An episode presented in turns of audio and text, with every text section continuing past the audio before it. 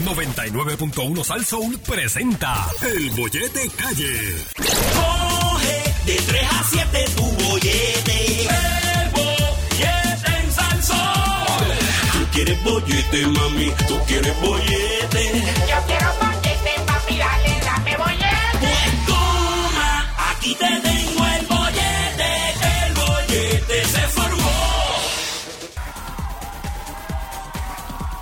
Así es, señoras y señores, 99.1 FM, el bollete por Salsón, Javier Bermúdez, esta servidora Saritza Alvarado. Desde Calle, con esos ojos Ajá. claros, Gracias, verdosos gracias. como el monte, como la montaña.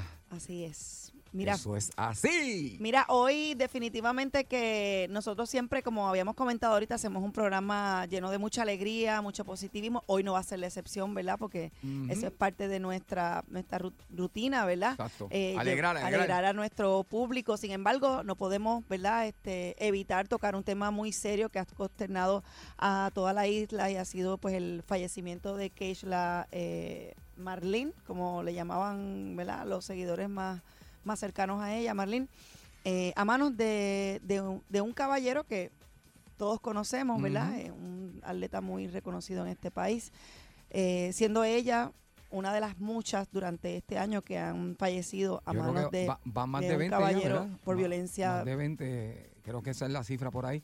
Y las que no llegan a ver algo, que no se llegan a conocer, porque sabemos que la violencia es algo que, que muchas veces, muchas veces eh, se calla, se sufre en silencio.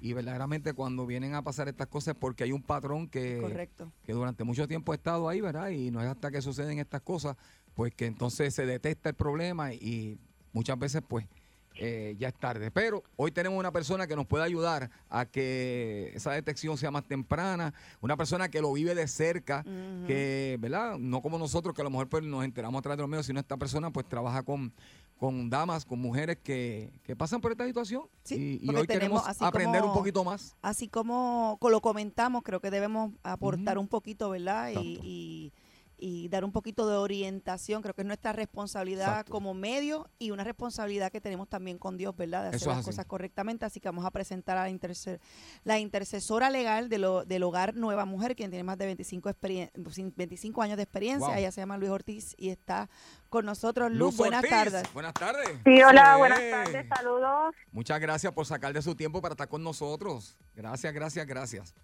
No, gracias por la invitación Lu- para poder entonces educar a las personas, ¿verdad? Y sepan más de la violencia. Y a nosotros también, que, Claro. que creo que es una responsabilidad ahora que tenemos todos de, de- de aprender para ayudar. O sea, lo que nosotros vamos a escuchar hoy también lo tenemos que aplicar para entonces nosotros poder ayudar y, ¿verdad? y convertirnos también en, en parte de la solución que es, es tan importante. Así que, Luz, háblanos un poquito, este, para que la gente tenga idea. eh, eres intercesora legal del Hogar Nueva Mujer. Eh, sabemos que el Hogar de la, Mujer hace un trabajo excepcional con la comunidad, específicamente recibiendo a las mujeres que sufren de violencia doméstica. Eh, tú tienes un conocimiento, bien lo dijo Javier ahorita y lo volvemos a recargar de más de 25 años de experiencia.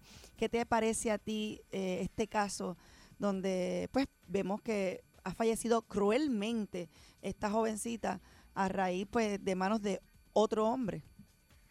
Sí, claro, ¿verdad? Porque la- lo que pasa es que la violencia doméstica, lo que, ¿verdad? Es una forma de control, que eso es lo que hace una persona agresora, controlar, someter y dominar a la persona. Que en este caso, claro, ¿verdad? Quiso controlar hasta la gestación de esta dama, que no lo tuviera, que es una decisión muy bella que ella la pudiera este, ¿verdad? determinar. Ok. Dentro de los casos que has visto tú, ¿verdad? Durante el tiempo de experiencia que tienes, quizás has visto alguna situación similar que tú entiendes que gracias al, a, ¿verdad? a- al servicio de fundaciones sin fines de lucros como la tuya, tú entiendes que se pudieron salvar vidas. O sea, ¿ves casos así a menudo? Sí, se ven muchos a menudo, este, ¿verdad? Porque la- lo que es la violencia doméstica, que es un patrón de conducta que es de abuso y de poder, muchas veces esto no toca, ¿verdad? Solamente una clase social, nos toca a todos y a todas. Nosotras hemos atendido en estos años, ¿verdad? Lo que puede ser hasta una mujer que ha sido policía, que nosotras pensamos, oye, ella sabe de las leyes, ¿verdad?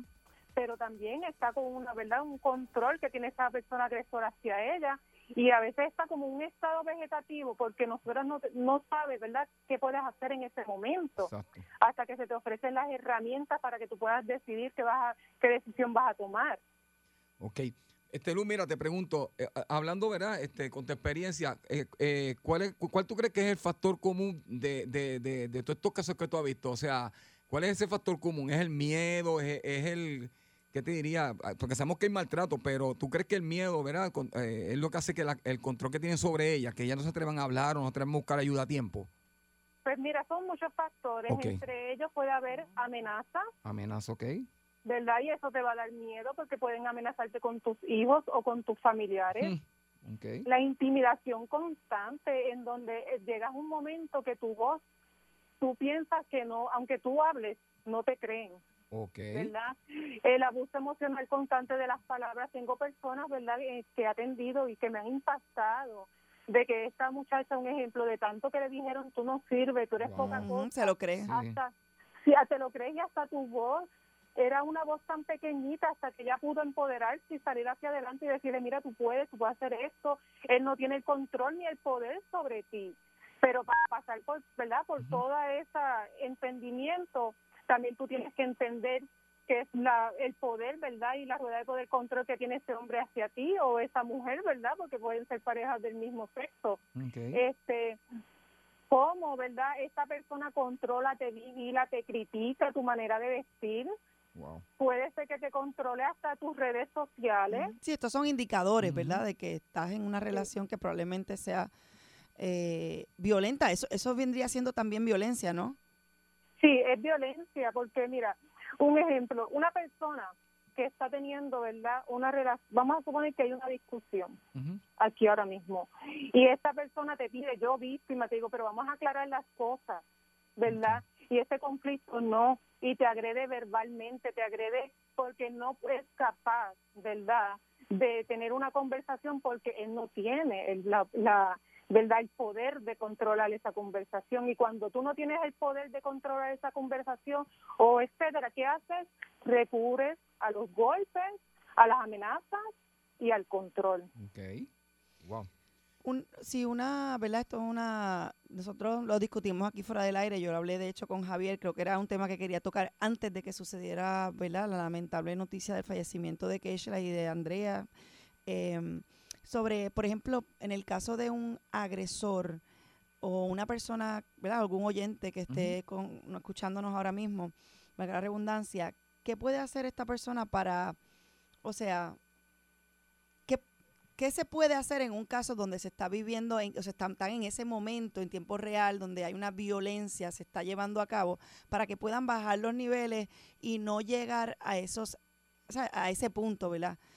No sé si me estoy explicando correctamente. sí sí te entiendo O sea, ¿qué, puede hacer eh, esa persona para, para bajar revoluciones? Y, o sea, si, si se puede hacer algo, ¿me entiendes? Como, no sé. Sí, sí, como estamos hablando ahora mismo, si tú no puedes discutir, ¿verdad? Con franqueza, tú no puedes dialogar como una pareja, pues yo entiendo que una, bajas el tono de la voz, ¿verdad? Porque cuando nosotros bajamos el tono de la voz, como que las cosas van apaciguándose. Toma tu tiempo y si tú puedes, si ves que sigues con ese coraje, yo te digo que tomas el time out y salgas. Bien importante. Que no se quede discutiendo porque ahí es cuando donde se alza, ¿verdad? Uno se- Exacto, se se- exacerba la, la, la agresión. Tanto para él o como para ella, ¿verdad? Ella para que decir, mira, no, no, no vayas por encima, sino que mira, sabes que eso mismo, recoge, vete o acuéstate o ajá, otra cosa que no sea el pico a pico, porque ahí es donde se agitan, se ofenden y llegan a, y tanto para ella como para él, para que no llegue a esos extremos, sino que Ujú. piensa si te pones así debes buscar ayuda profesional, porque entonces pierdes tu libertad, pierdes tu vida. O sea, y recuerda que el agresor muchas veces no reconoce que es un agresor. Mm, muy importante. Eso es muy importante. ¿Y qué pasa? Muchas veces yo le digo a estos caballeros que nos están escuchando Muy hoy en. ¿verdad? en la radio, que se hagan una pregunta o varias preguntas. ¿Tu familia te tiene miedo cuando tú hablas? ¿Has maltratado a los menores o a los niños? Porque muchos piensan que no, porque con quien el maltrato es con ella, pero tú no sabes todas las, ¿verdad? La, las sec- las secuelas que le dejas a ese menor. El menor sigue siendo este maltratado, es una Ujú. víctima secundaria, porque te está escuchando, porque te está viendo, porque vas a crear un niño nervioso o una niña nerviosa. Y a largo plazo se ven, se ven los resultados. Exacto. Sí, que se tienen que hacer varias preguntas. ¿Le he causado daño físico que ponga en peligro su vida? Ujú. ¿Sabe? ¿Alguna vez la ha agredido, la ha golpeado? Nada más de empujarla y decirle, vete de aquí, salte de aquí. Tienes que buscar ayuda. Mira, hay líneas como la, la, la línea de paz. Si tú entiendes que tú tienes verdad, que no puedes tener el control y estás en negación y ya dices, espérate, si estoy haciendo eso, estoy escuchando a Luz Ortiz hoy y yo digo, contra, yo estaba en negación. Claro. Pues yo tengo que buscar ayuda, yo tengo que ir entonces, hay algunas organizaciones, esas líneas te pueden dar otros recursos que hay para trabajar lo que es la resocialización masculina. Claro. y trabajar, ¿verdad?, con esa ese tipo de masculinidad que nos dijeron tenemos que hacer esto, tenemos nosotros somos los que llevamos el control, somos los que llevamos el, el alimento a la casa, ¿no? Tenemos que cambiar todos esos modelos, ¿verdad? Y esos mitos que nos enseñaron a nosotras y a nosotros. Y ni hablemos de la educación, ¿verdad? De la importancia de enseñarle a los, a los, a los varones a respetar a las, a las mujeres, a, a- a- Yo trato todos los días, le digo, papá Dios, eso mismo, dame las herramientas para poder enseñarle lo mejor a mi hijo para que, para Sí. que cuando él sea grande, él pueda este, amar, respetar las diferencias, no solamente a las mujeres, sino a los seres humanos, para que sea una buena persona, que, que valore a la gente por lo que es, no por cómo se ve. Oye, Luz, algo bien Exacto. importante, bien, pero bien importante que no puedo dar, pasar por alto es, yo soy padre de dos niñas, dos jóvenes ya adolescentes, ¿no? Entonces, eh, ¿qué señales yo tengo que estar pendiente, ¿verdad? Que me puedan decir o, o- o- o levantar sospecha de que ella esté pasando por algo, pero no me lo ha dicho. O sea, eh, Oh. eso es bien importante. ¿Cuáles son esas Sí, señales mira. que nos, que nos indican más o menos que está pasando algo? Este, un ejemplo, que esta Ajá. niña se arreglaba, ya no se arregla. Escuchen bien. Que le estén controlando las llamadas y la veas todo el tiempo con el celular Ok, y no de verdad que ya antes tenías una buena comunicación con ella, ya no la tienes. ok. Ya entonces está control de las amistades, no quiere salir con sus amistades y no Ok. quiere hablar tampoco con otros que sean de diferentes sexos por miedo de que la persona agresora, ¿verdad? O su novio le quiera hacer daño a esa otra parte. Wow. Esos son varios, ¿verdad? De, la, de las, de las cosas señales que tenemos que estar pendientes como familia de, de, pues de, de las personas, ¿verdad? Que, que callan, están en silencio, eh, sufren estos maltratos en silencio, como tú dijiste, porque simplemente, ¿verdad? Como, como, me- como nos indicaste, pues por amenazas, intimidación, eh, abuso emocional, psicológico. Y de verdad que nosotros te agradecemos este tiempo porque a pesar de que eh, se ve como un tiempo corto, es tan y tan valioso en este momento que todos, todos tratemos de poner nuestro carito de arena hombres, mujeres, niños, todos los que estamos preocupados por lo que está sucediendo, porque realmente eh, yo creo que decimos a veces ni una vida más o, o ni una más, pero es que no debe haber sido nunca nadie. O sea, la mujer yo creo que no es Sí. para maltratarse de esa manera y mucho menos eh, terminar con su vida como ha estado pasando en estos últimos en estos últimos días, en estos últimos meses. Así que yo creo que esta aportación ha sido súper valiosa eh, para nosotros de parte de Luz Ortiz en esta tarde. Así que gracias Luz y al Hogar Nueva Mujer por ¿verdad? permitirnos entrevistarte. Y gracias por la labor que hacen para, para mejorar nuestra sociedad, de verdad que sí. Las que quieran llamar, que es- deseen información, ¿a dónde pueden comunicarse este Luz? Pues mira, nosotros tenemos una, dos líneas, Ujú. tenemos el 787-202-4634, tenemos 939-255-9800. Ahí está. 9800. Y que se, y que se den esta oportunidad para dialogar sobre lo que pasó, ¿verdad? Que es una oportunidad que puede enseñarle nosotros a nuestras hijas, dialogarlo, Ujú. explicarle, e igual como en el día de hoy, ¿verdad? Que la maestra escuché mientras estaba en el Zoom hablando sobre los niños y a las niñas de que cuando pasen estas cosas hay que tomarlo con calma, hay que pensar y, ¿verdad? Y llevar eso esa educación desde los de los niños, los más Tan pequeños. importante. Son el futuro. Depende de ellos si seguimos o no seguimos, ¿verdad? Con esta cadena de esta cultura, lamentablemente, no, no podemos De tapar el cielo con la mano. Es una cultura todavía eh, machista, una cultura, pues, como dice Javi, de, de mucho maltrato. Este, tanto para las mujeres como para los seres humanos en general, ¿verdad? Hay que saber valorar y, y respetar. Gracias, Luz Ortiz, de verdad, por tu tiempo, Pues mamita. gracias invitación. Bendiciones para ti y saludos sí. a Vilma y a toda la gente linda del Hogar Nueva Mujer, que sabes que los aprecio mucho. Bueno, súper valioso, ¿verdad que sí? Gracias, Gracias Luz, de verdad que es súper valioso. Mi gente, pues lo escucharon aquí en el bollete, tan- tra- tratando nosotros de poner un granito de arena para que por fin ya, como estaba diciendo el eslogan que estoy escuchando durante esta semana, durante estos días, ni una más, ni una más, por favor, ni una más. Y usted no se despegue, que el bollete Continúa. Viene mi gente. Tengo que reírme porque es que las cosas que pasan aquí eh, fuera del aire son interesantes. Eso es así, comenzando Ay, la señor. semana el lunes y el El cuerpo, cuerpo lo sabe. Uh, uh, Oh, sí, uh, mi cuerpo lo sabe. Estoy chava. Tengo eh, tres nacidos, gracias a todos los que me están escuchando en el brazo izquierdo. Y no es de Navidad. y no- Eh, dicen, la- estoy grave. dicen las malas lenguas que... No puedo, parezco un robot, porque no puedo mover el Dicen las brazo de la malas izquierda. lenguas y la mía que no es muy buena, que los lunes son de recuperación porque el fin de semana señor. El cuerpo se descontrola. Pero ¿sabes qué? Los lunes también son La días gente de, por molestar dice, eso fue la vacuna. de comenzar positivo. Sí, los lunes son de días de sí. uno organizar su pensamiento, ¿verdad?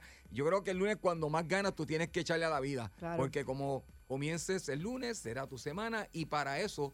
Tenemos a la persona que siempre nos trae ese positivismo, la manera de uno traer hacia uno, atraer hacia uno todas las cosas, Las cosas buenas.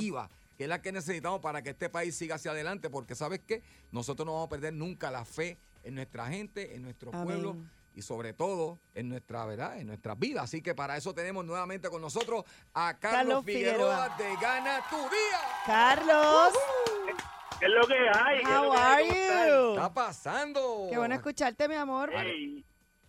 Estoy feliz como siempre de estar con ustedes. Qué bueno. Amén, Eh, amén.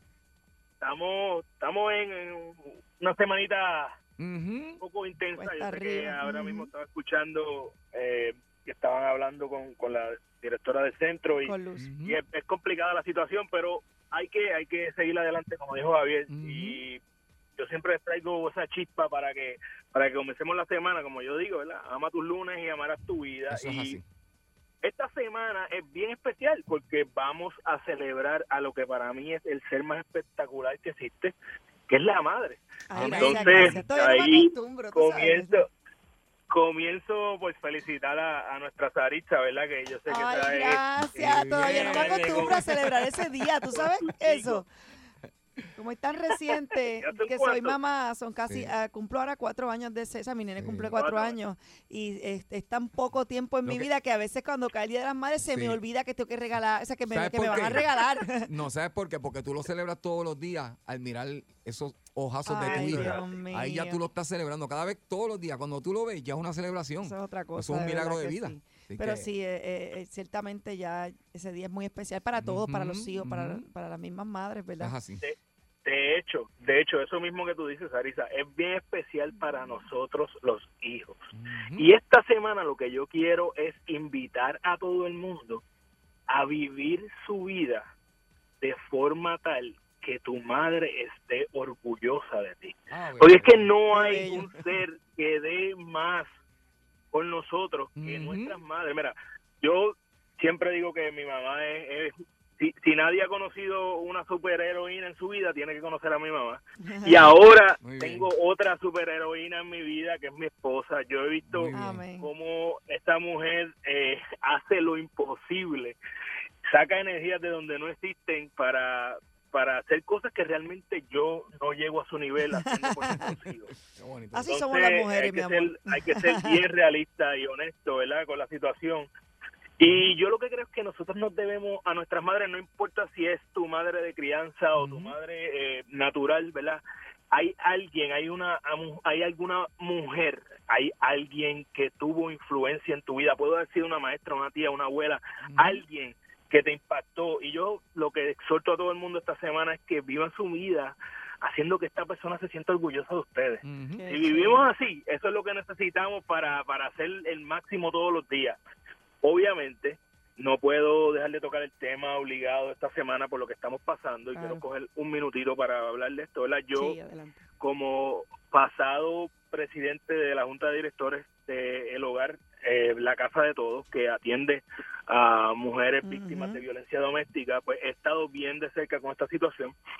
Me toca bastante ahora en el punto de que no tan solo soy hijo, hermano, esposo, soy padre de Mm, una chica. Y lo único, yo no soy experto en el tema, ya ustedes tuvieron una experta en el tema, yo lo único que quiero aportar es que desde mi punto de vista, en mi opinión personal, la solución no está en una bala o en una inyección letal o en yo decirle a mi hija que coja clases de karate o que no se ponga una minifalda. Yo creo que la, la solución va mucho más allá de eso y se trata de educarnos constantemente Dios mío, sí. en cosas que realmente no somos expertos. Yo, por mi parte, eh, hice lo propio y en uno de mis podcasts invité a la fundadora del movimiento Consentimiento, eh, a Aliana Vigio, para que me educara, una muchacha que es mucho menor que yo, pero es una experta en todo lo que tiene que ver feminismo y este tipo de, eh, eh, de Mm. cosas que tenemos que aprender porque nosotros no conocemos lo suficiente. Así que mi aportación al tema es que no dejes de educarte en cosas que, que no tienes. Ahora mismo todo el mundo quiere opinar y traer su opinión. Yo pienso que más allá de opinar, vamos a educarnos para que entonces. ¿Cómo podemos prevenir que esto siga sucediendo en el futuro? Obviamente como padre yo tengo una responsabilidad bien grande, no tan solo con mi niña, sino con mi hijo eh, Claro. en, en particular. Así me siento yo Para con mi hijo para sucediendo. digo Dios mío cómo le enseño en este eh, eh, tú sabes en esta este cultura cuadro. donde pues sabemos que todavía reina el machismo cómo le enseño eh, hacer hasta incluso yo que también a veces tengo pensamientos hasta un poco machistas porque así es fui, fui criada ¿me entiendes?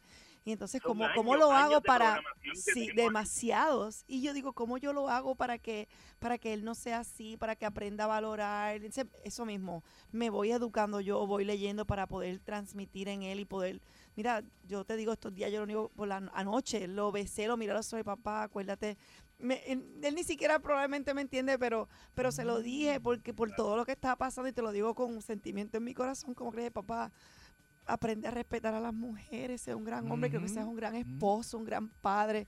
eh, y, y me duele porque digo, wow, tú sabes, ¿cómo, cómo, cómo logro yo- hacer eso y ser una, ser esa, tú sabes?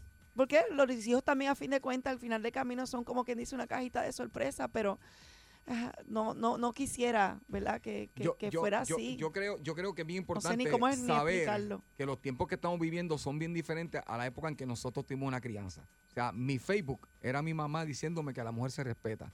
Mi WhatsApp era mi papá diciendo a la mujer no se toca ni con... Pero hoy en día se compite contra la tecnología y si permitimos que solamente la tecnología eduque a nuestros hijos viendo tanta violencia, viendo tantas cosas que cuando uno dice, ya, eso que pasó parece de película, pues ¿sabes qué? A lo mejor desde muy pequeño él está viendo eso a través de su celular o a través de las Mm, y películas violentas lo- y lo hace pasar como pues como algo normal cuando no lo es. Hay O sea, tantos factores, por eso es que, me uno a las palabras de, de- de Carlos. La mejor manera es educándonos, pero también educándonos en los sitios correctos. Y nosotros como padres tenemos que ser ese sitio correcto para nuestros hijos. ¿Es o no. Carlos?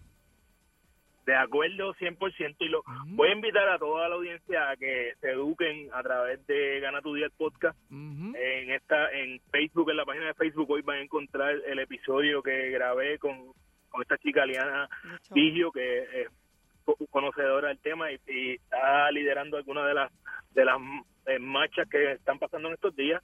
Y nada, vamos a seguir adelante, vamos a vivir nuestra vida haciendo que nuestras madres se sientan orgullosas de nosotros. Es así. Y recuerda que eres la única persona responsable de todo lo que pasa en tu vida y que la forma en que tú cumples tus sueños es desarrollando los hábitos que te acercan a ellos, porque Mm. tú eres tu hábito. Diariamente toma las acciones que te acercan a tu mejor versión para que cuando llegues a la cama todas las noches puedas decir, hoy yo. Gané mi Gané día. mi día. Me perdona que estoy sentimental hoy. Estoy off, off. Lo quiero. Gracias, Abrazo. Carlos, por hacer mi día, de verdad. Carlos Figueroa de Gané. De gana, tu día, mi amor. Gana tu día, exacto. Te Así queremos, que, Carlito. Te Carlito, vemos el siempre, próximo siempre. lunes. El mejor a través del Bollete. Es. De 3 a 7 en Salsoul, Saritza Alvarado te espera con el bollete. ¿Cómo?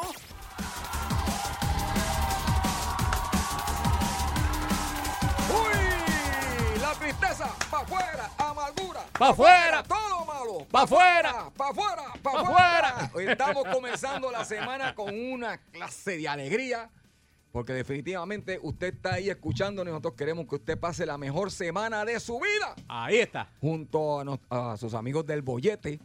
Salsol 99.1, Sarix Alvarado, la reina de los ojos claros, ojos verdes de, de Calle para el mundo, que en este momento salió un momentito a una diligencia y como que, ah, Como Chaparro. Que, como que, mm, Mm. como que le apretó, Ah, apretó. está más apretada que, que un mahón. Ah, que un mahón cansa. Mira, Javier, antes que nada, quiero darle un saludo que me escribieron por ahí. Oye, ve, saluda, que no tú no saludas. Ajá. Quiero enviarle un saludito a Choco por ahí, a DJ Choco. DJ Choco, saludos. Y a mi primo, Javier, a mi eh, Israel Roque, Ah, pues que siempre está por ahí escuchando Salsoul y pendiente a Sarisa. Porque mira que ahí todo el mundo, si nadie está pendiente a uno, brother, aquí. No, imagínate. Aquí todo el mundo está pendiente a Sarisa. Sarisa es la representación de la mujer hermosa puertorriqueña que debemos cuidar y que no debemos maltratar ni debemos, ¿verdad? Este, con todo esto que está sucediendo en nuestro país, pues debemos nosotros tener siempre ese ese respeto, ese amor, ese cariño por toda mujer, no solamente, ¿verdad? Este,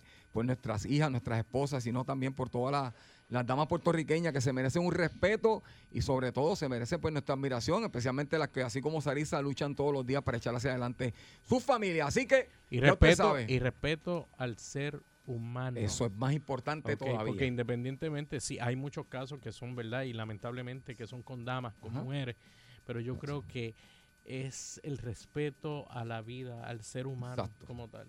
Ya tú sabes. Mire, y de respeto se trata. Este, Puerto Rico nuevamente está de luto también, porque hay otro tema Oye, que, sí. que estamos eh, hablando durante todo el día, eh, estos pasados días también, es el fallecimiento de- del honorable eh, exgobernador de Puerto Rico, este, don Carlos Romero Barceló.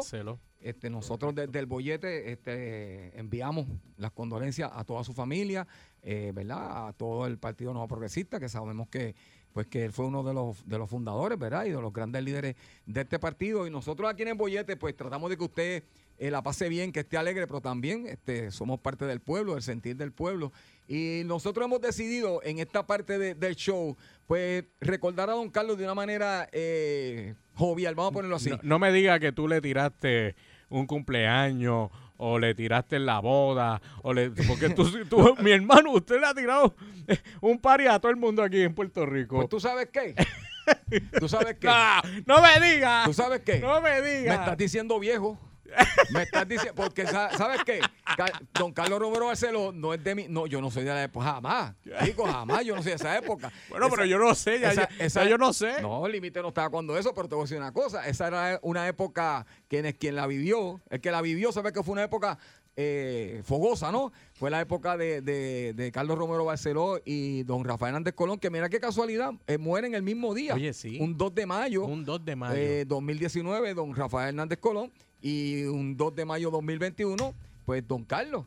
Así que mira qué, qué cosas, ¿verdad? Este, personas que, que en, lo- en la década, finales de los 70 y década de los 80, pues fueron este archienemigos Co- políticos. pero considera, considerado Ajá. políticos serios. No, y, y, y, y eso es lo que queremos hablar con nuestro pueblo. Ya mismito vamos a abrir líneas porque mire, mire dónde vamos nosotros. Yo recuerdo, Chaparro dijo que si yo le toque un baile, mira, Ay, no, Dios. no, no. Pero yo recuerdo, y, y usted me dice, ahora las campañas políticas son a través de, la- de, de Facebook, de Twitter. eh, Ajá, así mismo. Así es que se manejan las campañas ahora. Entonces, este, en los tiempos de ellos, yo recuerdo, yo, yo era pequeño, yo tenía como 10 añitos de edad. 11. Entonces usted recuerda que iban en- eh, ellos iban en una guagua montados, saludando a la gente. sí. Entonces, este, tenían, ellos se bajaban de, de los vehículos, iban casa por casa. O sea, ellos iban al, al balcón de las casas y saludaban a la gente ahí personal. Entonces yo recuerdo, escuché bien, para ver si usted recuerda esto, que yo tenía 11 años y mira, mira el problema que había en mi casa. Yo me crié con mis abuelos, ¿verdad? Ajá. Entonces mi abuelo era bien popular. Mi abuelo era fuego popular, la pava. Entonces mi abuelo buscaba un- una vara bien grande Ajá. y, y al, lado- y al lado derecho de la casa ponía la bandera popular. Entonces, en el lado izquierdo estaba la- eh, eh, esa misma vara bien alta con una bandera PNP porque mi abuela era bien PNP. Entonces la casa parecía que tenía cuernos. Pues, cuernos con una bandera popular y una bandera PNP. Y yo recuerdo que eh, al balcón de, de esa casita de mis abuelos, para aquellos tiempos, estoy hablando del 80, de, ay, del 80 por allá, este, don Carlos Romero Barceló estaba haciendo campaña y él se bajó eh, en la barriada Felicia y él se sentó allí Este, porque ¿Tu mi- casa? Porque, aunque mi abuelo era popular, fíjate, eh, había respeto, había, eran en tiempos diferentes, había mucho respeto. Entonces mi abuelo lo único que hizo fue que se quedó bien serio y se metió para adentro. Y mi abuela le brincó arriba, lo besó, le dio café. Entonces Le dio la foto, la foto que muchacho, antes daba Imagínate, foto. iba, eso, eso era. Entonces, ¿qué pasa? La semana siguiente fue al revés. La semana siguiente, entonces llegó don Rafael Hernández Colón. No. Sí, porque las campañas se hacían casa por casa. No es como ahora. Las campañas, ellos iban al pueblo y caminaban y saludaban y eran bien, eran campañas bien fogosas. Tomaban case- eh, café. No es como ahora con las redes sociales. Entonces, ¿qué pasa? Yo, eso me marcó para toda la vida. O sea, yo, pues, ya, ya, todos saben que tengo mis cincuenta y pico de años, pero eso se me quedó para toda la vida. Ver esos líderes este, caminar por las calles y visitar así a, nuestros abuelos, a nuestros padres.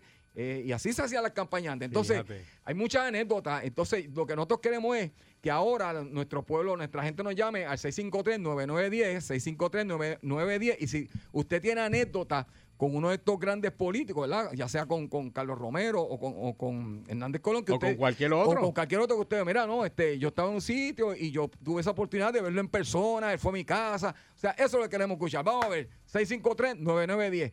Vamos a ver. Buenas tardes, el bollete. ¡Bolletoso! ¿Qué es lo que hay? ¿Cómo está ese amor mío, chaparro? Ya que no está Sarisa, mi nena linda. Chaparro, muy bien. ¿Cómo está, Chaparro? Contéstele ahí. Mira, hasta pica el fulo. Oye, oye, Ja- oye, Javier, Dímelo. nunca te dio con la secreta de Jay Fonseca. Ella que de, de, sí, de Jay Fonseca. ¿Cómo es? Estaba en un baile popular. Ajá. Jay Fonseca estaba en un baile popular y decía, bueno, popular. Después por la tarde le tocó uno del PNP y empezó, agua el coco, lo que. Eso pasa. Eso, créeme que eso pasa. Ah, mira, pero tú, tú pasaste por alguna experiencia. Ey, yo lo que me acuerdo de la bocachera que yo cogí en un cierre de campaña de, de José Yo Ajá. con la canción La Macarena, Ah, ok. que fue tanta, que fue, oye, fue tanta que caí en una valla y me di una sota en la chola. A casa que tengo huevuchón, Mira, pero se gozaba. se y, y, gozaba. y- y ese día estaba don Carlos por allí, porque él siempre estaba en todo eso. Con Rosselló. Sí. Pues fíjate que sí. Ah, pues ve. que estaba allí. Pues eso es una anécdota de la que estamos total. hablando, que por lo menos tuviste la oportunidad de verlo ahí en vida, por lo menos, ¿verdad? Haciendo la campaña. Así que muchas gracias, mi hermanito, que te quiere. Estaba el jingle aquel de Eh, la Macarena y el la de Macarena. Baila, Pedro, baila. Y, y que esa fue la época que, que quedó comisionado residente don Carlos y, y José Yo Padre fue el gobernador. Sí, sí. sí, sí, Buenas tardes. Buenas. Bueno, ¿cómo están? Muy bien, bienvenido. Mira, eh, abuelo mío y el hermano del abuelo eran bien fanáticos así de dos partidos. Ajá. Hmm. Y una vez el abuelo mío le dice al hermano, esa sopita salchichón que te estás comiendo gracias a Homero. y ese viejo cogió el plato y por poco se quedan a los puntos. Eso pasaba. Entre familias, Oye, sí. Oye, yo te estoy hablando que en, en mi caso habían do- dos ba- dos banderas en la casa y era, o sea, y está hablando de, de un matrimonio, pero pero era época bonita porque a pesar de eso había respeto, pero pues... No pues, llegaron, no llegaron a pelear por política. No, no, chacho. Que tú vieras, que tú Que supieras. yo supiera, exacto. Buenas tardes. Buenas. Buenas, Bienvenida, buenas tardes. Cuéntame.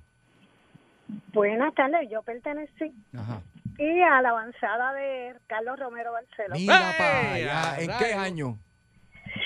Día entre cuando él salió gobernador, yo aproximadamente tenía 24 años y tengo 6, 7. Wow. Oye, un aplauso, un aplauso para ti. Fiel PNP. Oye, ven acá, cuenta- cuéntame, cuéntame. Este, eh, ¿De qué pueblo tú eres? ¿De qué pueblo Yo eres? soy, yo soy de Caguas. Ah, de Cagua. Ave María. Mira, Pero ahora hablando. vivo, ahora vivo en Celina, Ok. Curabo, Ujú. y tú vives en los altos míos. Ah, pues mira Uy, para allá. muy bien. Ah, pues mira, mira, si es, veci- es mi vecina. Pues, la abuela, Ah, la la abuela, abuela la abuela. Pues mira, mira, mira. Pero sabes que es un recuerdo bonito. vol- Volvemos a decir, eran tiempos diferentes, se hacía política diferente. Y estas personas, pues, pasan a ser parte de nuestra historia. Así que, oye, te envío un beso, vecina, y te veo ahorita. Gracias por llamar. Qué bueno, mira para allá, ¿viste? Gracias, gracias. Bueno, estamos hablando, ¿verdad? Que si usted ha vivido alguna anécdota, ¿verdad? Este, de la historia de, de- de- de Carlos Romero Barceló, Hernández Colón, estas personas que pues hacían un tipo de política diferente a la que hoy hacemos a través de Facebook y todos los, los medios de comunicación. Pero queremos saber que si tuviste una anécdota con, con don Carlos. Buenas tardes. Buenas. Buenas tardes. Bienvenido. Bienvenido, mi hermano. Cuéntame. De Yauco. De Yauco, ¡Yauco! con cariño para el mundo. Cuéntame. Dios los bendiga, mi hermano. Ustedes Igual, son los mejores. maestro. Amén, Igual. amén, amén. Gracias. Yo tuve dos anécdotas con los dos. Ok, cuéntanos. Sí. Ellos iban a casa, Ok. Homero iba a casa, Hernández Colón, y estamos jodidos. Ay, Dios mío. Mira. Ay, Dios mío. Bueno. Hombre, no. Buenas tardes. Buena. Buenas tardes, el bollete. Buenas tardes. Buenas tardes y bienvenida. Cuéntanos. Mira, Javier, este, eso es cierto lo que tú dices. Ujú. Ventazo, mi mamá es PNP reventado. Ok. Uf. Entonces mi padrastro, popular reventado. Ujú. Y en ese momento, pues, fueron una elección y ganó Roberto Barceló. Ay, ay, Mi mamá le ha llevado un caballo al frente de la casa que mi padrastro desapareció por dos días y no regresó. Ah, Lo sacó por el Salió techo. mordido, salió Lo- mordido por el lo sa- caballo. Lo sacó por el techo. Ya tú sabes. De eso es que estamos hablando. Buenas tardes. Buenas tardes, el bollete. Buenas. Hola. Buenas, buenas. Usted Buena. mismo. Buenas Buenas tardes. tardes. Buenas tardes. Adelante. Le, habla la doctora Santiago. Ajá. Santiago. Bienvenido. Gracias, yo soy de Sabana Grande Ujú. y en mi pueblo el único restaurante que había Ajá. se llamaba La Taza de Oro. Y le estoy hablando de bien atrás porque el que iba allá cuando llegó con su séquito era, era Luis Marín Oh, Ok. mira para allá. Historia. y llamaba a mi abuelo para que me preparara la comida. Ujú. Yo me veía el piso con petate. Ok. Ese es la- el pueblo del petate y eso fue una experiencia, era una experiencia. Yo era una bebé, ahora tengo 73 años. Mira para allá. pero era una chiquita todavía, tenía algunos 7, 8 años. Se queda, se queda en la memoria. No, se queda para la memoria. Sí. Eso- de eso es que estamos hablando. Yo- bueno, yo le- vuelvo y le repito, en mi memoria está, yo tenía 10 años de edad y estaba- cuando fue a visitar tanto don Carlos Romero Barceló haciendo campaña como don Rafael de Colón, a la- porque mi abuela era PNP y mi abuelo era bien popular y ellos pues tenían que, que simplemente saludar, aunque no se llevaran así de- del mismo color, pero fuera Como así. la lucha libre. Exacto. Buenas. Buenas tardes. Buenas tardes. Bienvenido. Sí, Yauco. Yauco, Yauco en la casa. esa anécdota, vamos. Sí, eso es así. Mira, este, el primer gobernador que hubo en Puerto Rico, Ujú. Ese fue el que nos dio ropa, zapatos y trabajo. Don Luis Muñoz Marín. Eso es así. Eso es así. Porque Y eso- mira, y, y, y esas campañas que hacían eran muy, muy diferentes de las de ahora. Sí, porque era visitando el batey, visitando el, el balconcito, este, casa por casa, tomándose Sí. su cafecito, dialogando Sí. con, con la gente de frente a frente. La A- gente de a- antes que era bien buena. Ahora se hacen, pues, ahora se hacen trepados en, un- en- en una en una guagua grandísima y pasan a las millas y, Sí, y no sí, me hace toque. mucho revolú. sí, y no me toquen. Pero Sí, eh, yo- mira, ajá, este, mi abuelo tiene todavía, mi abuelo falleció y todavía tenemos de reliquia un retrato de ese primer gobernador de Puerto Mire Rico. para allá, sí, sí, sabemos que, que mucha gente guarda estos retratos. Sí, también Muy de- querido, muy también de, Mira, también, también de don le- Luis A. Ferré, también. Sí, de- también. De, Sí. todos los gobernadores que han pasado. Ujú. Yo le dije una, una Ajá. vez que yo le dije, mira, voy a botar ese, primer- ese retrato que tienes ahí en la pared. Mira, Muchacho, te van a matar. Te- primero te vas tú, papá. Así no fue. Así no fue, pero mira, este, yo, yo alquilando con el abuelo. Sí. y él me dijo las historias de ese caballero que se llevó muchos galardones. Sí, sí, Eso sí, es sí, así. que- muy querido, muy querido por el pueblo. De los políticos que hicieron mucho. Sí, sí, se, se respeta, ¿verdad? Estamos hablando aquí con mucho respeto sobre el fallecimiento de don Carlos Romero Barceló y estábamos contando la anécdota de cuando se hacían esas campañas que iban hogar por hogar Y pues yo le conté la mía de que ambos fueron a casa de mis abuelos buscando ese voto, pero eran otros tiempos donde, donde ellos iban casa por casa y saludaban. Y si usted tiene una anécdota o un familiar con, con don Carlos, pues queremos escucharla. Buenas tardes, el bollete. Sí, buenas tardes. ¿Estás conmigo? Seguro que sí, bienvenido. Ok, pues buenas tardes. Como todas las tardes siempre Sí. te llamo. Ay, papito, Bienvenido, usted bienvenido nosotros siempre. ya. Mira, te voy a hacer dos anécdotas. La primera es de mi abuela. Yo tenía cuatro años. En 1954, papi me llevaba a Guánica por las carreteras finitas que habían. Y mi abuela le prendía velas a Muñoz Marín. Ave María, mira para Ahí allá. tenemos a los populares. Ajá. Ahí tenemos a los populares. No estoy criticando a ningún partido. No, no, no, No, que no, con no, respeto no. que lo estamos haciendo. cosas buenas por Puerto Rico. Seguro Seguro. que sí. Don ver, esto es para clarificar a muchas personas que estuvieron en- en- con Jesse y Bebé, eh, que los quiero mucho, son mis hermanos, pero no tuve la oportunidad de expresar mi expresión. Para ver. Mira, don Carlos Romero Barceló es una persona católica, bien humana, pues él fue amigo personal de mi papá y ayudó a mucha gente en Puerto Rico. Y eso que decían de lo de Cerro Maravilla, yo no voy con eso. Él lo conoció personalmente y yo lo conocí personalmente. Yo tenía, eh, estamos en el 1980, yo tenía 30 años. Ok. Eh, él siempre en las navidades tiene una una casi, una casa una, una casita, no, una casa allí de, de no era la, la lujosa que hay en Puerto Rico de millón no estaba allí en Rabanal al lado de casa de, de- en la finca de papi Ajá. y se le- él celebraba las navidades allí él cogía todo el pueblo de Sidra y todo el mundo caminaba con él partido que fuera y todo lo que fuera caminaba en sus caballos y todo. Cuando mi papá se fue a retirar que "Ah, mira Carlos llévate esto de aquí llévate eran o sea es una persona él es católico apostólico romano no creo lo que estaban diciendo que él mandó a matar a la gente de Cerro Maravilla Tortilla, pues no pude decirlo allá. Él no es una persona así y la familia es una persona espectacular. O sea, son personas que valen, valen y se preocupan por el pueblo de Puerto Rico y él se preocupa, vaya ese pueblo de Sidra, se moría por en el barrio Rabanel y en Certemija. Yo no, o sea, teníamos eso allá y vivimos en el área metropolitana. Pero en- él se preocupaba por todo y te lo digo de corazón porque lo conocí, mi papá era era tremendo con él y otras personas en Puerto Rico que lo conocen y esa. La política es una cosa, pero esto yo lo vi personalmente. Pues, Y como lo vi personalmente, quería ponerle el nombre de él y que se lo respetaran. Pues muchas Seguro gracias por tu llamada. Gracias yo creo, por tu llamada. Yo creo que, ¿verdad? Este, eh, eh, este, esta parte del programa ha sido de una manera eh, homenajear, la, homenajear la memoria de, de estos grandes líderes, simplemente no buscando lo que los separó, no solamente buscando aquello negativo que siempre se puede hablar, sino que respetando, pues, eh, su servicio durante este mundo, esta vida, ¿verdad? Y ahora pues ya pasaron a otro plano, ya están con, con nuestro Señor, ¿verdad? Y, y definitivamente fue una época muy bonita porque no fue una época donde reinaban las redes sociales, no, ahí era casa por casa, tomaban su cafecito, apretaban, cogían el nene al hombro aunque no lo conocieran y ya usted sabe cómo eran esas campañas, así que, Oye, y que en la eran- línea la línea están que quieren explotar, pero por el tiempo pues ya tenemos, ¿verdad? Que, que Y, cortar, y pero como, y como te dije, eran políticos serios. Mm. O sea, en, en aquel momento eran políticos serios. Y para cerrar con esto, pues sí, Carlos Romero Barceló fue, para mí, fue el mejor gobernador. Después vinieron los populares. Ah, caballero. De 3 a 7 en Sal Soul, Saritza Alvarado te espera con el bollete. ¿Cómo? El bollete de risas y salsa. El bollete de Sal Eso, eh. Con la mano. ¿Con la mano es qué? Con la mano. Con la mano es qué. Mi gente, seguimos aquí en el bollete por el 99.1 Sal Soul. Este que te habla Javier Bermúdez, el negrito de Felicia. Sarix Alvarado, la reina de los ojos verdes, los ojos claros, desde Calle para el mundo.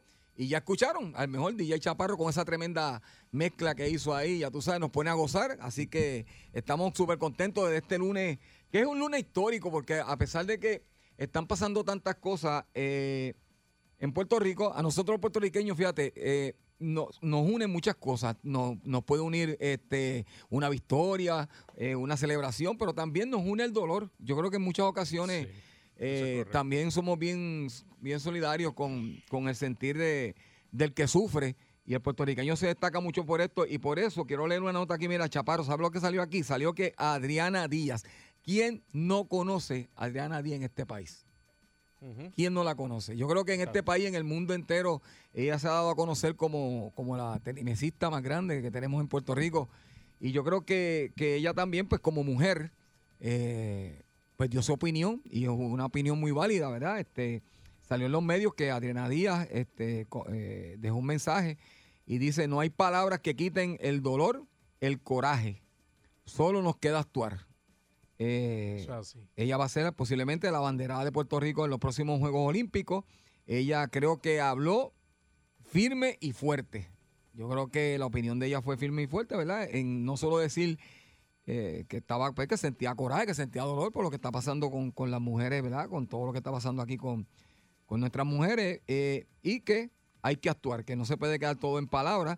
Eh, la tenimesista olímpica y posible abanderada de, lo- de la delegación Puerto Rico en los Juegos Olímpicos de Tokio, Adriana Díaz, se une hoy al llamado que se ha identificado eh, para darle punto final a la violencia de género en Puerto Rico. Esto luego de los casos de Keishla, ¿verdad? Y de Andrea Ruiz, que fue la muchacha de Calle que, ¿verdad? Salió que solamente, no También solamente Que no, que no podemos dejar atrás. no sí, solamente la asesinaron, que también, ¿verdad? Este, le, le pegaron fuego, algo, algo que es atroz.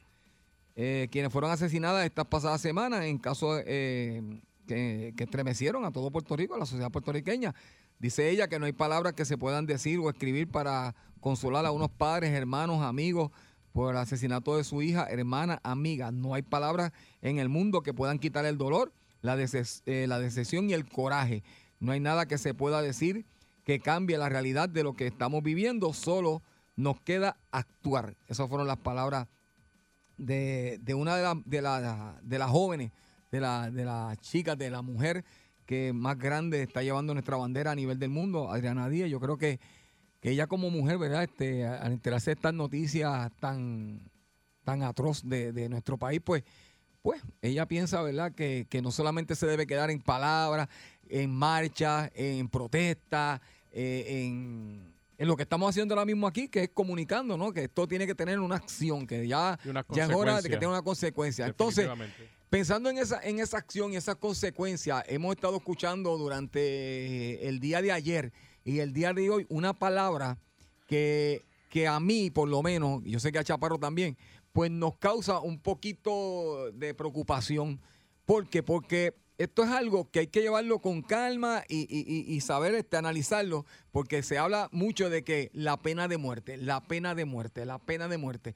Eh, cada vez que hay un caso así este, que, nos para los pelos aquí en Puerto Rico, pues y que los federales entran, se habla de la pena de muerte. Ahora, eh, ¿usted cree que la pena de muerte eh, solucionaría eh, lo que está pasando en nuestro país? ¿Usted cree que a la vez que se ejecute a la primera persona que se le pruebe, eh, ¿verdad? Que, que hizo este asesinato, ¿verdad? Fuera de toda duda razonable, ¿verdad? ¿Usted cree que esto ayudaría a que cambie este los asesinatos y la forma de pensar, ¿verdad? De estos delincuentes que se dedican a, a- a maltratar y, y- y matar a las mujeres. ¿O usted cree que la pena de muerte simplemente sería para, para los pobres o para un sector de la sociedad?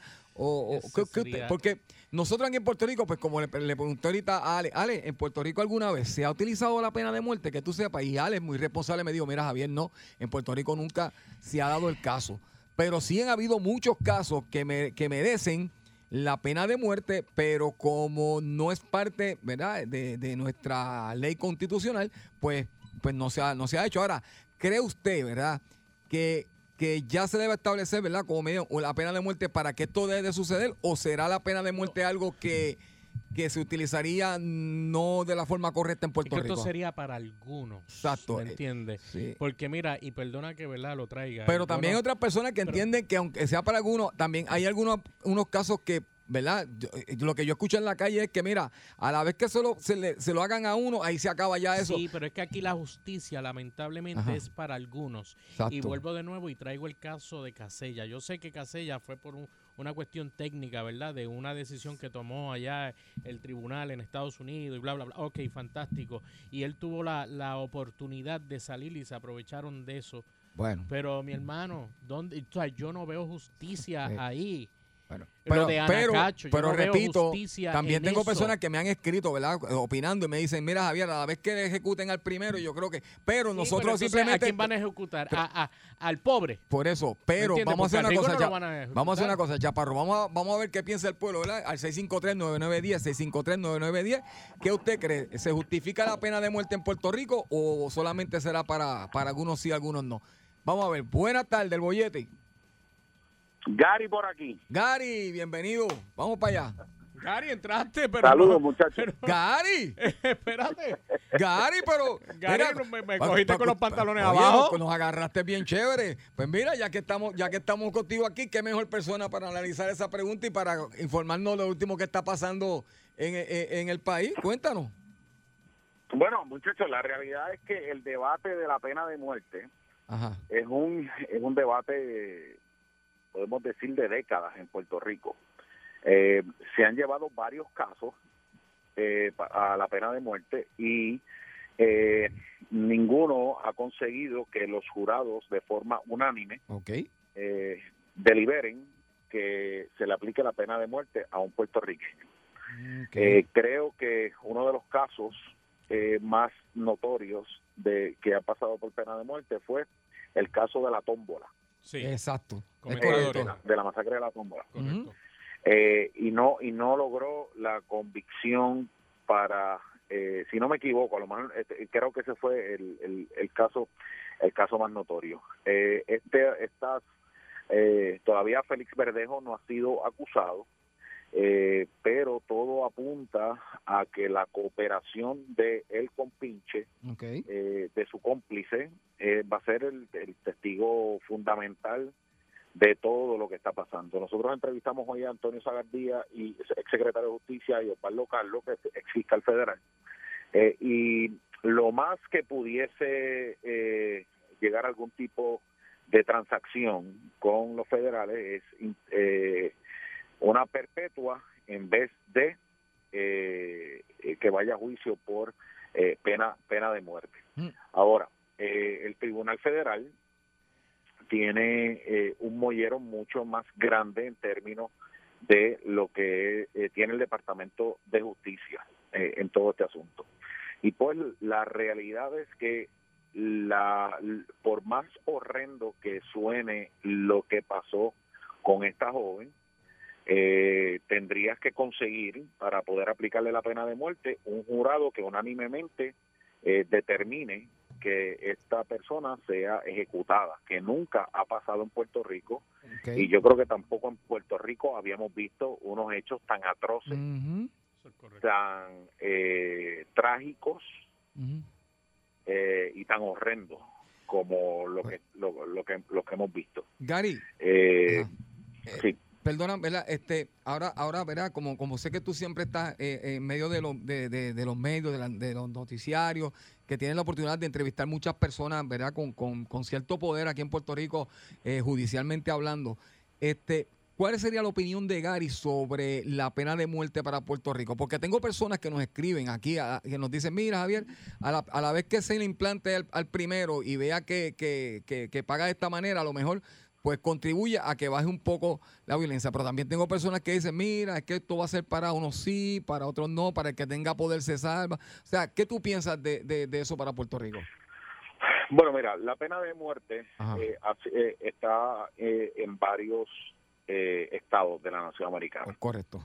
Eh, y hay estudios a favor y hay estudios en contra. Mi opinión personal, yo creo que estoy, yo creo que esto, esto es un caso en donde la pena de muerte este pudiese ser aplicada porque yo no he visto un caso más horrendo en, en la historia si es que se le prueba todo a, a- a Félix Verdejo y, al imputado. Eh, el asunto, yo creo que uno de las de las personas que habló sobre eso es el gobernador de Puerto Rico. El gobernador de Puerto Rico se expresó que está en contra de la pena de muerte. Inclusive, él habló del caso de su hermano. El hermano eh, José Jaime Pierluisi fue asesinado eh, con un carjacking. Wow. Eh, Y dentro de su propia experiencia, él dice, mira, yo no creo en la pena de muerte, inclusive cuando me tocó a mí de cerca que me mataron a mi hermano, yo entendía que esa no era la manera. Ahora, también está el argumento de que alguien que haya cometido un acto tan atroz, nuestras contribuciones van a tener que pagar y mantener a ese individuo También escuché esa parte. en una en una en una prisión o sea que esto es un y esto y, y es interesante porque hay dos temas bien bien controversiales que levantan pasiones en los ciudadanos. Uno es el tema del aborto y uno es el tema de la pena de muerte. Pe- el- el y este caso tiene ambos ingredientes. Al igual que... Félix Verdejo, según cuenta, según cuenta la familia, eh, eh, él estaba solicitando abortar y mata a esta muchacha, alegadamente, por ella no querer abortar. y cae dentro de un caso de pena de muerte. Y lo triste de todo esto es que ese talento que Dios le dio a Félix Verdejo de saber utilizar sus puños para ganarse la vida como boxeador, con ese mismo talento fue que comenzó la agresión que culminó en la muerte de esta joven. Un boxeador sabe dónde dar un puño. Sí, y creo que, en- Y que- lo- y- mm, creo que en corte eh, este ¿verdad? lo consideran un- como lo un consideran como un arma. Ya si eres eh, si eres Es un arma blanca. sí, si eres un karateca un eh, si eres verdad si sabes de artes marciales y estás certificado pues también se utiliza. Si eres boxeador y, y, y estás certificado y lo, y lo utilizas eso es como un arma. Eso es así. Y todo esto, y todo esto dentro de lo macabro que eh, es la escena, eh, pone en, pers- en perspectiva si ese odio, ese coraje que tiene la ciudadanía va a poder llegar a, a crear una convicción por pena de muerte. Yo soy de los que creo que eh, Puerto Rico está enfrentando en un problema de violencia de género un, pro- un problema de violencia y punto. Es un problema violento. Aquí la gente ya no se resuelve el problema al puño, ahora es matar. La realidad es que tú puedes conseguir un sicario que mate a otro ser humano por dos mil pesos en la calle. Dios mío. Y- Eso es correcto. aunque suene que suene tan Y fuerte eso- la y eso- realidad Y eso, es un y eso es un problema de violencia. Sí, eh, la- las mujeres y el, y, y- y- y el asunto de, de la violencia en contra de las mujeres es una realidad, pero es una realidad dentro del problema completo de violencia que estamos experimentando en Puerto Rico. Exactamente. Porque eh, de la misma manera que se sufren los asesinatos de, eh, de, de mujeres en Puerto Rico, también se sufren los asesinatos de jóvenes en Puerto Rico, de varones en Puerto Rico, de, de- de niños en Puerto Rico, el maltrato, eh, toda esta secuela de violencia, de, de que piensan que el más bravo es el más, eh, el que más respeto se gana. Es un problema de violencia que tenemos en la sociedad definitivamente más allá de, de ponerle un apellido, un, un- nombre clichoso. Y Yo creo que eh, el asunto de los valores, el, el tú respetar, el que las mujeres también eh, tengan las herramientas y no tengan miedo de hablar y expresar que están dentro de una relación tóxica. ¿Sabe? Esto es un componente que, que, que, que no hay una varita mágica que tú puedas, y y son problemas que afectan generaciones. Hay gente que piensa, porque ah, posiblemente fue lo que vieron en su casa cuando se criaron, que el hombre le puede pegar a la mujer. Y hay generaciones que piensan de, de, de esa manera porque fue lo que vi- es una conducta aprendida en el hogar por falta de orientación y, y, la, y, la, y yo creo que lo que todos debemos hacer es buscar y, y convertirnos en foros de ayuda individual en nuestro círculo de amistades o círculo familiar. Correcto. Que no, que no tengan miedo de hablar. De que vean que el primer sign si alguien te dice si alguien si un varón le dice a la dame acá el código de tu celular porque eso es un asunto de confianza ya eso es un ya eso es una alerta que tú tienes que tener. Como persona y no esperar a las tragedias. El asunto de las órdenes de protección con la otra joven que, que fue, La de que fue eh, la de al Calle. tribunal. La de Calle eh, eh, son situaciones que tenemos que, que poner en perspectiva cómo aceleramos el asunto Y tomarla en serio. para que esas órdenes de protección se puedan implementar Exact- rápido en lo que se investiga por lo menos.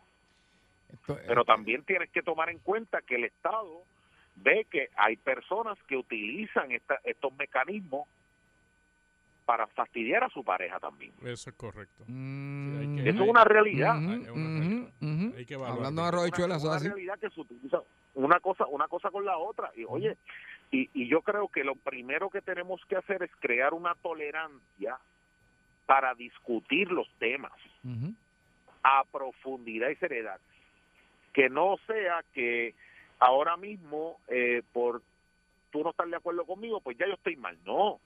Tenemos que crear la tolerancia para crear el debate y que se pueda buscar alternativas, pero no puede ser ninguno de las áreas que tengan algo que decir se tranquen a la banda y decían, no, no, aquí lo que tenemos es un problema de violencia contra la mujer, exclusivamente. Sí, Es tenemos un problema de violencia contra la mujer, pero tenemos un problema de jóvenes matándose unos a los otros. No, y Gary, y te voy a decir un algo. de drogadicción y 20 cosas. Y te, sabes. y te voy a decir algo que la- todavía tampoco se ha analizado y es eh, eh, eh, el impacto que esto tiene sobre nuestros niños que eran fanáticos a lo mejor de Verdejo porque querían ser boxeadores en el futuro y sabemos que también él fue utilizado para campañas eh, de, de diferentes, ¿verdad? diferentes marcas en Puerto Rico y, y donde se hacían unos anuncios utilizando su imagen, pues vamos a ponerlo de, esta manera, de, de, de, de hombre, de joven humilde, que había salido, ¿verdad? De, de- hacia adelante en el deporte, ¿verdad? Del caserío, que Del caserío, entonces, pues estas firmas, firmas comerciales pues utilizaron su imagen y entonces eh, eh, estos niños ahora quedan impactados también con viendo pues la imagen de lo que a lo mejor en un momento fue su ídolo, porque es así, tú sabes, consecuencias. Sí, sí, esto, Son simple y sencillamente consecuencias de esta tragedia que eh, tiene repercusiones eh, en, en, en todos lados. Eh, eh, el asunto de que, bueno, el asunto de que él haya conseguido ya un compinche para hacer todo lo que se dice en esa declaración jurada. Y en ningún momento ese compinche le dijo, loco, pero espérate, aguanta, tú Sí, estás loco. exactamente. Exacto. Exactamente. Pero siempre hay personas Ahí hay, ahí hay un problema, de, me- eh, un problema mental. Sí. Que sabrá Dios si la conciencia pues se lo, se lo estuvo comiendo hasta que la conciencia no, no, no aguantó más. Entonces me dijo, voy a declarar porque yo no puedo más que este, pues, mm, seguir este, aguantando lo que- esto. lo que sucedió, lo que dice esa declaración jurada, tú lo escuchas, tú lo lees, No, y- y eso es algo de un psicópata. Sí, se te paran los pelos. Y ya él venía pensando en eso.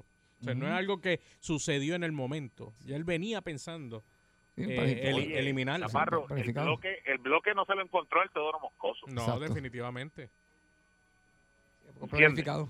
Eh, la planificado. droga, la droga que según eh, se dice le inyectaron a ella, eh, no fue un gallito marihuana. No, eso fue una sobredosis, lo más seguro, para tratar de...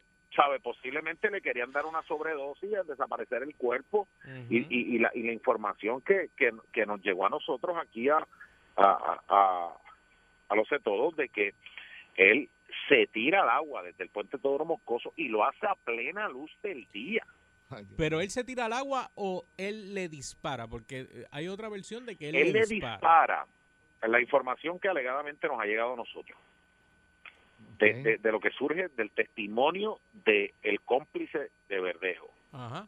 Él se tira al agua cuando ve que después del tiro el cuerpo sigue flotando. Wow. Él le dice al compinche, recógeme en la salida, y lo recoge por el área del aeropuerto. La- en la salida cuando tú te vas a, a- a montar al Teodoro Moscoso. Él, Wow. la gente estaba comentando, pero nadie lo vio nadie nadando hacia los mangles. La información que alegadamente suce- eh, lo que sucedió alegadamente es que él se metió debajo del puente y debajo del puente es que él, él intenta sumergir el cuerpo. Aparentemente ahí lo, o lo amarró a algún sitio para que esté eh, pa- para que no se eh, pa- para lograrlo desaparecer y él nada hasta la hasta hasta la orilla Y, Y se y probablemente Increíble. viva, ella, probablemente viva todavía. Exacto. Esto parece un- un- una pesadilla. Esto eso parece lo va sueño. eso lo va a determinar Forense. eso lo va a determinar eh, la autopsia Exacto. y las pruebas toxicológicas porque la información que alegadamente nos ha llegado es que la cantidad de droga que le inyectaron Como quiera la mataba. era para matar al adicto más grande que tú, pues, sabes que con la droga tú vas, tú, tú, tú vas creando una tolerancia y una dependencia. Y, y antes con un digo no sé si es así pero si al principio eh, te arrebatabas con un deck ahora necesitas dos ahora después sí, necesitas exacto. tres después necesitas cuatro. Pues la cantidad suministrada fue para eh, para eh, que cogieron una sobredosis para matarla. inmediatamente. Entonces mano entonces lo macabro de todo esto es que ese era su poppy love brother esa era su noviecita de intermedia Por muchos años. Ay, por señor. 11 años. Oye, y tú puedes tener eh, 20 situaciones con tu pareja, pero ese poppy love, tu primer, ese- tú lo recuerdas siempre con mucho cariño, que no funciona la cosa. Sí, pero él pensó que eso le iba a destruir su vida y lamentablemente sí se la destruyó. Se la destruyó bien destruida. Y bien de- bien Gary, de verdad que mira, No, hoy y ha afect- Ajá. ha afectado a muchísima gente, mano. De verdad que esto, que esto es una tragedia. yo te estoy escuchando y para que tú sepas dónde, dónde están mis emociones. Hoy cumpleaños mi hija de 17 años. Este, yo estoy esta mañana en comunicación con ella, ¿verdad? Viendo dónde está, cómo lo está pasando, ¿verdad? Pues nosotros tenemos que seguir este, elaborando. Pero esto a nosotros los padres, ¿verdad? Los padres de, de, de esta jovencita también, porque aquí se habla de que la mujer se ha identificado, ¿verdad? Con, con- con su señora madre. Pues, pues quiero que sepan que nosotros también, los padres de, de niña, hemos sentido el mismo dolor que esta madre. O sea, el mismo, No, porque no, a pesar de todo, nosotros, ¿verdad? Y, y- y lo digo porque sé que Gary es un gran padre, eh, y pues, ¿verdad? Yo no me puedo, este, como diría, juzgar a mí mismo, pero he tratado de ser el mejor padre con mis hijas y de verdad que esto no, a, no- a nosotros como padres nos ha dado también una lección y nos, nos enseña también a, a, a, a- a cuidarle a ver un poquito más, ¿verdad? Este, porque es que nosotros a veces aconsejamos a nuestras niñas y por eso es que a veces las llamamos 70 veces y queremos saber dónde están y qué están haciendo y a veces pues hasta a veces se enojan con nosotros los padres, pero es que realmente es lo que nos toca hacer para que pues no pasen por situaciones así, porque ¿quién pensaba que una persona que iba dirigida a ser una gloria de este país fuera a hacer una cosa como esta? Así que imagínense. No, y este y ahí es que uno se da cuenta. Hmm. eh, eh, mira, Javier, yo, tú me conoces de años a mí. Eso es así. Yo cogí unas amanecías bailando por ahí y hasta las 4 y 5 de la mañana. Y yo decía, y, y ahora que uno tiene, uno que uno es padre, uno dice, mano, que yo ponía a mis viejos a esperarme hasta las 4 de la mañana, porque yo te digo algo, yo, yo no podría dormir. Yo no podría dormir. Así y, y más como está la cosa. Así que, este, bueno, esto que sirva de, de reflexión, abrace a sus hijos, hable con exacto. sus hijos, Disfrútelo, Eh, disfrútelo. disfrútelo, Disfrútelo. que- aconséjelos. cree Exacto. un ambiente de que tengan la confianza de compartir con usted cualquier situación No importa la edad que tenga. Que, le esté sucediendo para que podamos prevenir este cosas del futuro y que ellas sepan, en el caso de las niñas, ellas sepan identificar las banderas, esas red flags que salen del saque cuando está en una relación que eh, puede terminar. Eso así. Gary, hoy no te voy a pedir menú porque el menú te lo envié yo. Sabes que fue un lunes de sancocho, de tres carnes. Papá, ocho de tres carnes y el hoyón que tenía. Así que la como una tripleta. vez que esté por el área azul, ahí es donde voy a tejitar. Así que ya tú sabes, una llamadita y con mucho gusto yo te llevo. Así que mañana nos vemos, Gary, que sigas bien. Gracias por siempre brindarnos estos análisis tan, tan asertivos y de verdad que... Oye, y quedó una pregunta en el tapete, Ok. ¿ok? Que, ¿verdad? Como entró Gary, no Sí, pudimos exacto. discutirla con, con nuestros radio oyentes. Así que pendiente que cuando para- regresemos, cuando exacto. regresemos, La pregunta es, si usted cree en la pena de muerte y si usted cree que con la pena de muerte se podría resolver toda esta situación que está sucediendo o sería solamente para una parte de, nuestra población que se llaman los pobres. Así que no se vaya nadie, regresamos en el bollete. La única que tiene permiso para meterse en tu carro sin que te peleen es Saritza Alvarado. Lunes a viernes 3 a 7 en el bollete de Salsa Soul 99.1. 99.1 Sal Soul presentó El Bollete Calle.